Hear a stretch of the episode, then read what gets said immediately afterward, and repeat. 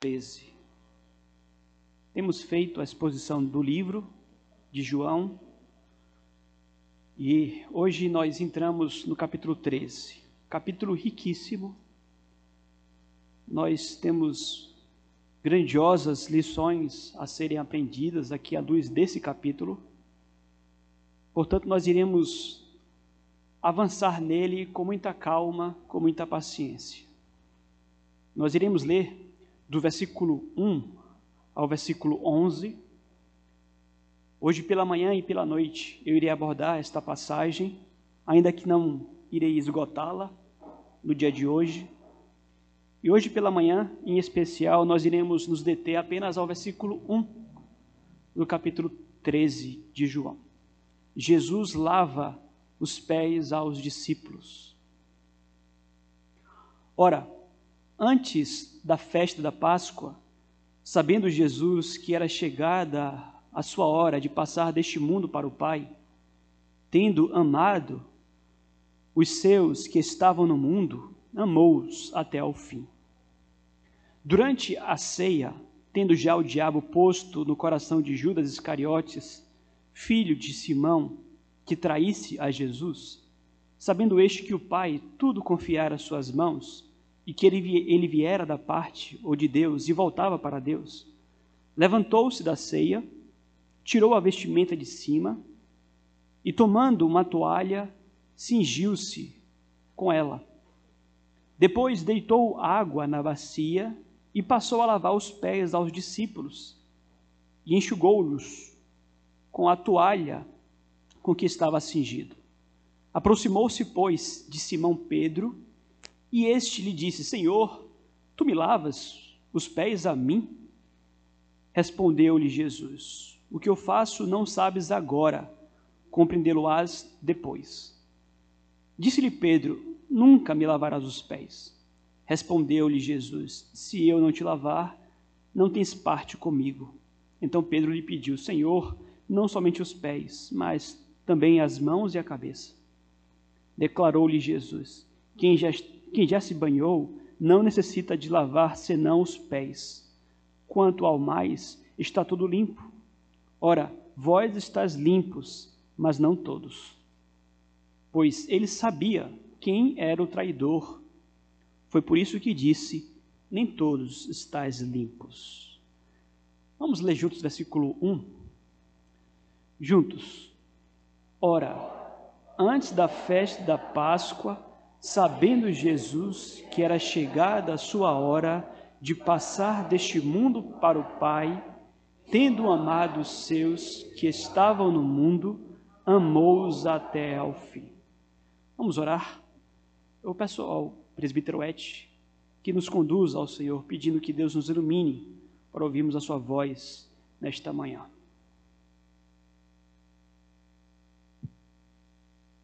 Oremos. Senhor Deus, Pai eterno, louvamos a Ti, meu Pai, por esse precioso dia, ó Pai, que estamos aqui com anseio, Deus, de ouvir a Tua palavra, Senhor Deus. Com anseio, Pai, de saber a Tua vontade para conosco, Senhor Deus. De aprender mais de Ti, de aprender mais da Tua vontade para nossas vidas e colocar em prática, Senhor Deus, para, por amor a Ti, para a Tua glória e louvor, Senhor Deus. Ó Senhor Deus, tome o Teu servo, pastor Jean, em Tuas mãos, use ele poderosamente, ó Pai, com Teu poder e graça sobre a vida dele, para falar conosco, Senhor Deus. Dá ele autoridade, ó Deus, para falar da Tua palavra, Senhor Deus. Dá ele sabedoria, use, ó Pai, para a honra e glória do Teu nome, Senhor Deus. Que o Senhor abençoe nossos corações e nossas mentes, Senhor Deus para aquilo que será dito, Pai.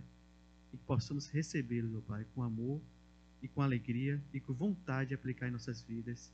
Essa oração que nós fazemos em nome de Jesus Cristo. Amém. Amém.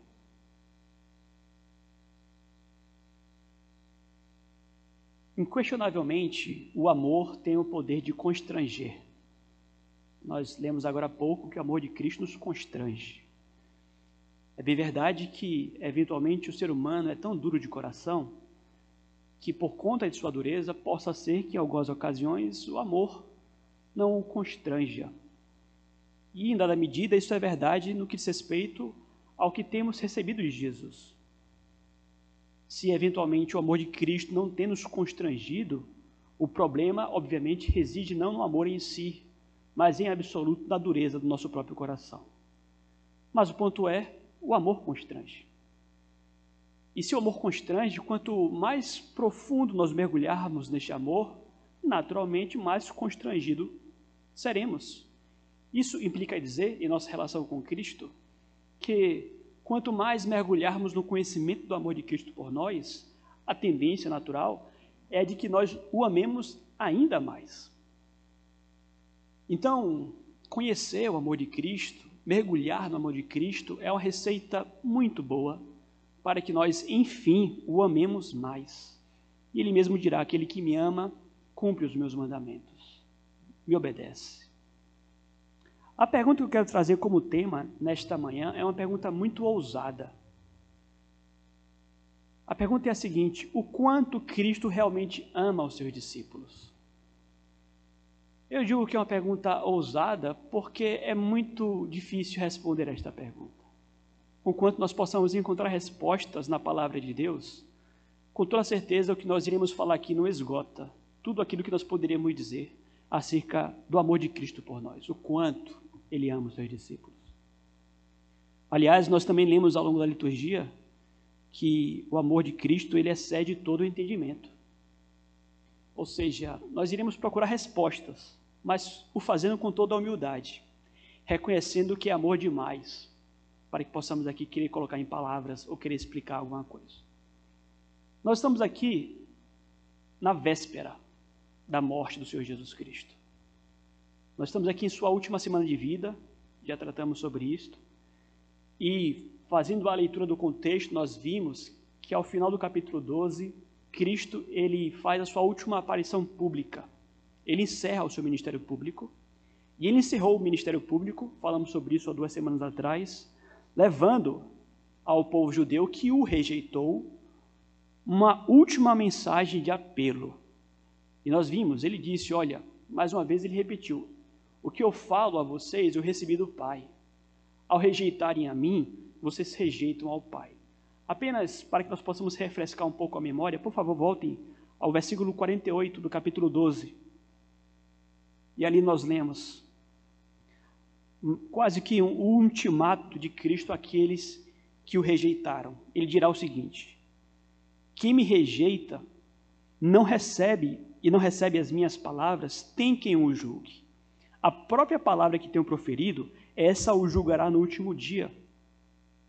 Porque eu não tenho falado por mim mesmo, mas o Pai que me enviou, esse me tem prescrito o que dizer e o que anunciar. Então vimos que apesar de tudo que Cristo fez, versículo 37, os judeus o rejeitaram. E embora tivesse feito tantos sinais na sua presença, não quereram nele. Como dirá o prólogo, né? Ele veio para os seus, mas os seus não receberam. Falamos bastante sobre isso. Não é que houvesse qualquer espécie de falha no ministério de Cristo, longe disso, mas a dureza do coração do povo judeu. Então ele encerra aqui e ele se afasta completamente agora do seu ministério público. Faltava apenas um dia para a cruz. E o ritmo do evangelista João muda, porque se ele levou 12 capítulos para falar acerca do ministério público de Jesus Cristo a todo o seu povo, agora ele vai usar seis capítulos para retratar apenas o que acontece nesses, nessas últimas horas da vida do Senhor Jesus Cristo. Então, os 12 primeiros capítulos abrangem três anos. Os seis últimos capítulos abrangem uma noite. É o que nós iremos chamar aqui de ministério no cenáculo, onde Cristo ele vai se concentrar não mais no povo judeu, mas ele vai se voltar, saindo do ministério público para o ministério privado, para tratar agora em particular com seus discípulos. Então, nos primeiros capítulos, ele se concentrou no povo em geral, no mundo como um todo. Mas agora, ele dedica-se aos seus próprios discípulos. E se os primeiros capítulos focavam a rejeição que ele recebeu, os próximos capítulos vão nos falar muito acerca do amor de Cristo. E o amor de Cristo, em especial, pelos seus. É quase que uma mensagem de despedida, porque ele sabe que vai morrer. Ele sabe que naquela noite ele será traído, mas ele tem todo um cuidado de amar e de manifestar um amor especial pelos seus discípulos. Vejam, como foi dito, o povo o rejeitou. Veio para os que era seu, o que era seu, os seus, mas os seus não receberam. E essa é a razão pela qual agora ele dedica-se, em especial, para aqueles que o receberam. Quando nós vamos então para esta, este novo ministério do Senhor Jesus Cristo, o que nós vamos encontrar de início é Cristo lavando os pés dos discípulos. E há algumas razões pelas quais ele o faz. O próprio texto sugere que ele o faz para mostrar amor por eles, ele o faz para que pudesse dar exemplo da sua própria humildade, ele o faz para passar a uma ideia de lavagem espiritual também. Em quarto lugar, ele faz para dar exemplo aos seus próprios discípulos. Nessa manhã, eu quero me deter apenas no aspecto que envolve o seu amor. Nós vamos mostrar como Cristo manifestou o amor que ele tem pelos seus discípulos também, humilhando-se e servindo no lavar, no lavar dos pés deles. Então a pergunta foi a seguinte: o quanto Cristo realmente ama os seus discípulos? Três respostas nós encontramos aqui nessa passagem. Primeiro, Cristo tem no mundo aqueles, aqueles a quem ele chama de seus. Como é que João inicia esse registro aqui? Acompanhe comigo mais uma vez, por gentileza. Versículo 1 do capítulo 13. Ora, antes da festa da Páscoa, Sabendo Jesus que era chegada a sua hora de passar deste mundo para o Pai, tendo amado os seus que estavam no mundo, amou-os até ao fim. A forma como João descreve a relação de Cristo com seus discípulos já nos falam bastante acerca do amor de Cristo pelos seus discípulos. Como foi dito, Cristo tem no mundo aqueles a quem ele chama de seus. E aqui, nessa passagem, quem são os seus, a quem Cristo amou até o fim? Naturalmente, nesta passagem, os seus aqui se refere aos discípulos, os seus seguidores, em especial os doze apóstolos. Nós sabemos que ele possuía muitos discípulos, mas doze apóstolos que lhe eram mais chegados. Há uma expressão aqui nessa passagem que precisa ser muito bem entendida para que possamos ir mais a fundo neste amor de Cristo pelos seus. E a expressão é amou-os até o fim. No grego, eis telos. E é uma frase que, uma expressão que reúne dois sentidos. Primeiro, amar até o fim, a ideia realmente cronológica, de que ao findar da sua vida, ali entre os seus discípulos, Cristo os amou, mas amou-os até o fim também traz a ideia de amor de modo absoluto, pleno, perfeito. Amou, amou-os com amor perfeito, com amor pleno. E vejam, é aqui que nós começamos a navegar pelo amor especial que Cristo tem pelos seus. Nos é dito que Deus amou ao mundo. Deus amou ao mundo de tal maneira que deu o seu Filho unigênito. Ah, um amor que Deus dispensou a toda a sua criação, a criação caída mesmo, a todo o mundo à nossa volta, o mundo caído inclusive. Mas este amor que Deus dispensou ao mundo em geral é um amor que tá, está muito mais relacionado à sua benevolência. E nos vem à mente aquela passagem que nos diz: Olha, Deus faz cair a chuva sobre os justos e sobre os injustos. Há uma graça comum de Deus que tem muito bondosamente refreado o mal à nossa volta, é o amor de Deus. O amor se expressa muito mais no fato de Cristo ter sido enviado pelo Pai como possibilidade de redenção ao mundo caído. Então, há um amor, sem dúvidas, que Deus dispensou a criação caída em termos gerais. Gerais. Porque ainda assim, em termos individuais, nos é dito que aqueles que rejeitam a Cristo o que não receberam estão debaixo da ira de Deus. É muito importante que se diga isto. Mas sim, há um amor geral, benevolente de Deus, que faz com que todos tenham, inclusive, a oferta da salvação em Cristo Jesus. No entanto, no que diz respeito aos seus, aqueles que já receberam a Cristo, o amor de Deus, e aqui em específico o amor de Cristo, é um amor perfeito, é um amor pleno, é um amor em outra medida, é um amor que vai para além deste amor comum que Deus dispensou a toda a criação caída. E o que João vai dizer aqui é exatamente isto. Ali, em sua última semana de vida, Cristo ele teve todo o cuidado de voltar-se para os seus e manifestar este amor em especial aos seus. Um amor até o fim, nós vamos falar sobre isso depois, mas muito mais do que a questão cronológica, um amor perfeito, intenso, pleno, um amor profundo. Então, Cristo ele ama os seus com um amor perfeito, um amor salvífico, um amor eterno. O amor de Jesus, como ele é, só os seus amados o conhecem. Então vejam, estamos aqui, queridos, a tratar dos discípulos, dos apóstolos, fracos, falhos, tolos, esquecidos. Cristo frequentemente os censurava, os censurava justamente pela tolice deles, pelas falhas e pelas maldades manifestadas neles. Mas o ponto é, Cristo nunca deixou de amá-los, de cuidar deles. Inclusive, mesmo sabendo que no dia seguinte todos eles iriam abandoná-lo. Ele sabia que todos eles iriam abandoná-lo, que um deles, inclusive, iria traí-lo, que eles iriam entregá-lo nas mãos dos pecadores. Mas ele nunca deixou de amá-los.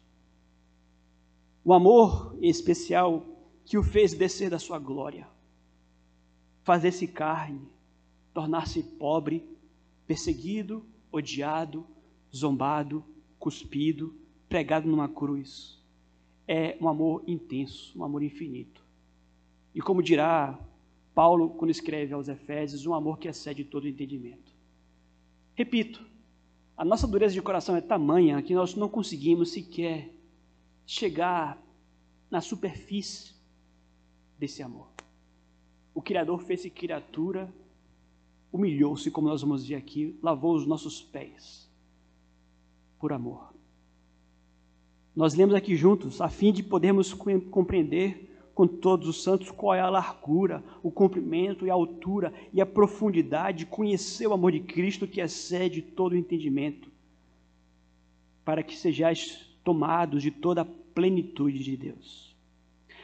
Mas, veja, a princípio aqui estamos a tratar em especial dos discípulos e os apóstolos, mas a pergunta é a seguinte: quem são os de Cristo?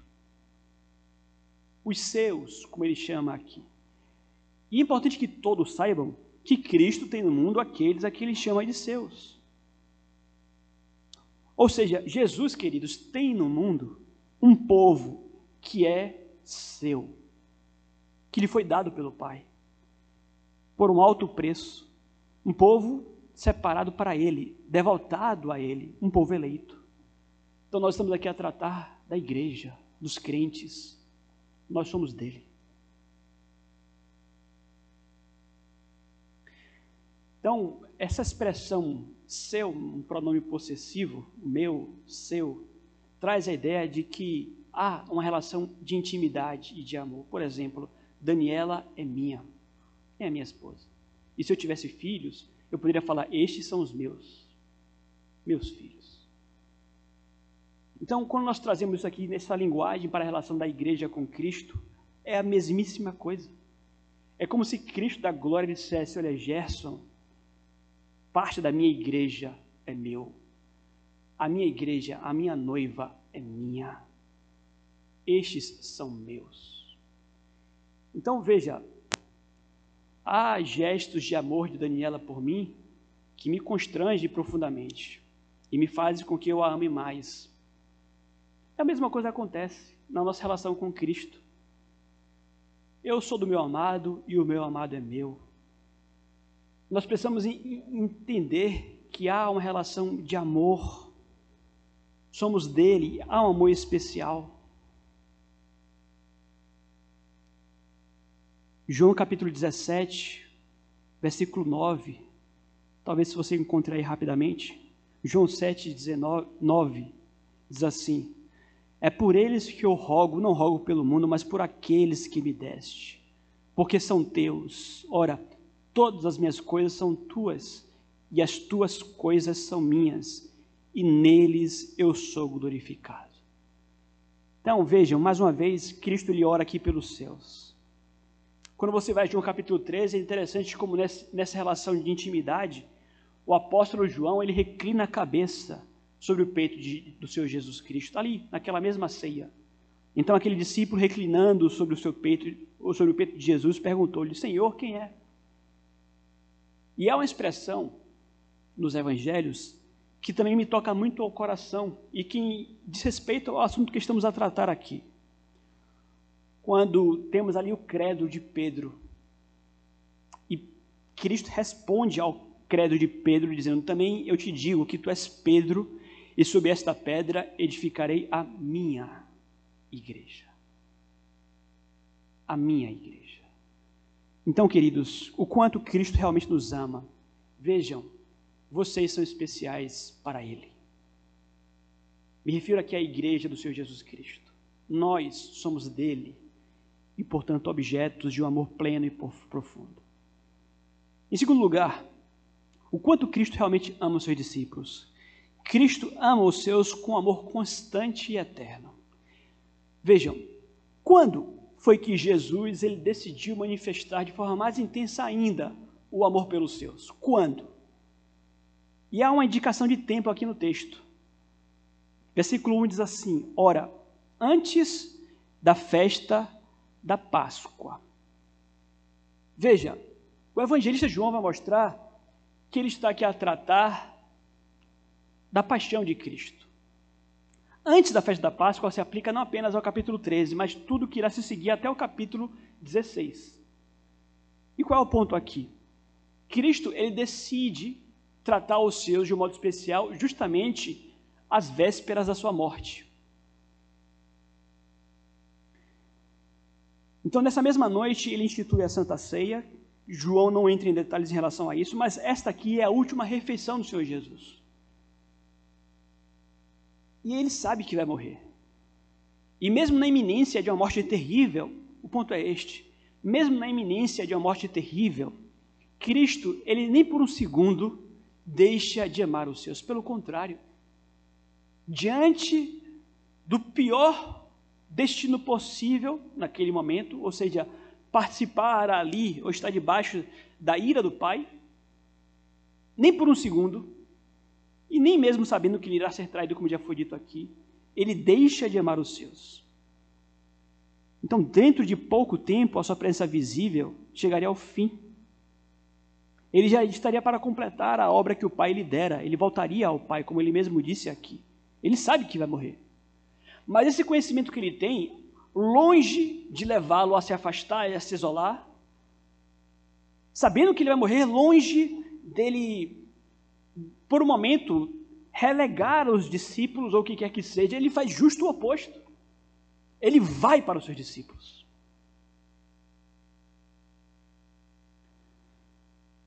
Cristo ele tinha consciência plena da sua morte. Havia um cronograma divino. Ele sabia que aquela era a hora, e por algumas vezes ele falou dessa tal de hora. Mas veja, até quando então Cristo manifestou o seu amor por, pelos seus? Ele os amou durante todo o tempo, mas agora, justamente às vésperas da morte, ele se volta para manifestar de forma mais intensa ainda o seu amor pelos seus. Cristo ama os seus com amor constante e eterno. Então vejam, queridos, se Cristo os amou na iminência da morte, se nada abalou o amor de Cristo pelos seus, não temos razões para duvidar que o amor deles, dele por nós é um amor perene, absoluto, seguro, sólido. Aqueles a quem Cristo ama, Ele ama até o fim. Ele é constante em seu amor, é um amor eterno. E como nós lemos, costumamos cantar também, nada pode nos separar do amor de Cristo. Romanos 8,35. Quem nos separará do amor de Cristo?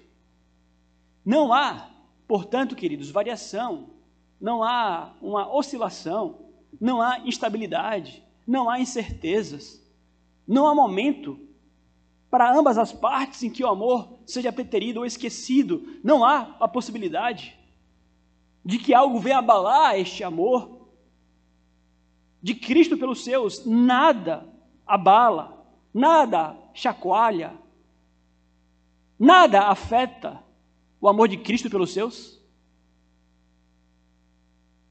Justo o contrário, ele está prestes a morrer aqui, ele volta-se para lavar os pés dos seus discípulos. Nós devemos ter a convicção fixa em nosso coração de que Cristo tem cuidado de nós. Veja, ele tem todo o cuidado aqui de mostrar que, apesar da sua morte, ele os amava. Ele não está aqui fisicamente entre nós, queremos que em espírito ele está aqui entre nós. Mas longe de desconfiarmos dos cuidados dele por nós, nós precisamos antes ter fixo em nosso coração de que ele tem cuidado de nós, porque nós somos a sua igreja. Portanto, Ele tem nos vigiado, Ele tem nos acompanhado. Obviamente, repito, essa palavra aqui se aplica àqueles que são seus. Então, Cristo ele tem amado os seus que ainda estão no mundo. Nós não temos razões para duvidar que ele nutre a mesma afeição por cada um de nós ainda hoje. Em terceiro e último lugar, é o quanto é que Cristo ama realmente os seus discípulos. Ele ama os seus, tendo humilhado-se para servi-los. Esse amor de Cristo, ele não é um amor que fica no campo das ideias, tá bom? Ele não fica no campo das ideias, apenas no palavreado, nos discursos. Nós sabemos que não é assim. Longe disso, é um amor manifesto, claro. Cristo ele não é um amor de palavras. Cristo demonstrou seu amor e aqui está uma evidência dentre tantas. E como é que Cristo demonstrou o seu amor? Em tudo que se segue aqui do capítulo 13 em diante. Ele lava os pés, ele faz um discurso de despedida junto a eles. Nós lemos aqui a conhecida oração sacerdotal, ele intercede junto ao Pai pelos seus, ora por eles, ora por nós. Ele é crucificado por eles, morto e ressurreto. Esse amor foi derramado em ações não apenas em palavras, também em palavras, mas não apenas em palavras. A ponto dele chegar e dizer no capítulo 15: Ninguém tem maior amor do que este de dar a alguém a sua própria vida em favor dos seus amigos. Ele os trata não mais como servos ou discípulos, mas como amigos. Ele diz: Ninguém tem amor maior do que esse. Dá a sua vida pelos seus amigos. E aqui em especial, no lava-pés, nós também temos uma demonstração do amor de Cristo por eles. O lava-pés ilustra o amor de Cristo. Nós vamos tratar do lava-pés em específico hoje à noite. Pela manhã, apenas nos cumpre observar que está relacionado ao amor. Veja, Cristo não desdenha de, uma, de um serviço aparentemente humilhante, de um trabalho escravo. Ele não se indispõe, pelo contrário, ele se humilha para servir aqueles a quem ele ama os seus. Ele os amou, como dirá a palavra, e os amou até o fim, a ponto de levantar-se e fazer o trabalho servil, que não fizeram, lavar-lhes os pés. Isso aqui nos traz à memória aquele episódio da, daquela mulher que lavou também aos pés de Cristo e ungiu a Cristo e também enxugou com seus cabelos. Ali nós encontramos claramente um gesto de amor. Aquele amor que aquela mulher demonstrou a Cristo, nós encontramos aqui Cristo demonstrando aos seus discípulos. Ele desejava mostrar isto. O seu amor era constante. Ele estava disposto a se humilhar. Nós lemos aqui durante a liturgia que há inclusive a promessa de que se nós formos fiéis e vigiarmos até a sua volta, no último dia ele há de nos servir uma ceia. Ele há de nos servir. Amados, nós estamos aqui a, a, a falar acerca de amor, do que é realmente amor. O amor envolve isto. O amor envolve a disposição de humilhar-se para servir. E Cristo é a prova viva de que Deus é amor. Nós lemos aqui: Bem-aventurados aqueles servos a quem o Senhor, quando vier, os encontre vigilantes. Em verdade vos afirmo que ele há de cingir-se, dar-lhes lugar à mesa e, aproximando-se, os servirá. Então, por meio do lava-pés, o Senhor testifica, através de um meio visível, que o seu amor é sólido e perene e que a própria morte não iria apagar o amor dele por eles. Cristo ama os seus, tendo humilhado-se para servi-los. Conforme nós lemos no versículo 1, Cristo então os amou e os amou até o fim. Vejam, queridos, quais lições nós tomamos para as nossas vidas? É apenas uma. O propósito aqui é apenas um. É de que você possa mergulhar e meditar um pouco mais no tamanho do amor dele por você. Para que, como foi na introdução, este amor venha nos constranger. Observe, reflita. Há coisas grandiosas aqui nessa passagem que nós não conseguimos colocar em palavras, mas são coisas que merecem a nossa meditação, justamente para que nós possamos nos deixar comover e para que desejemos amá-lo mais e cada vez mais. Ele nos amou. Então, o quanto Cristo realmente nos ama, Cristo tem no mundo aqueles a quem ele chama de seus. Cristo nos ama com amor constante, eterno, inabalável. Cristo nos ama tendo humilhado-se para servir aos céus. À noite, com a graça de Deus, nós iremos entrar no lava-pés em si e tomar outras lições para as nossas vidas.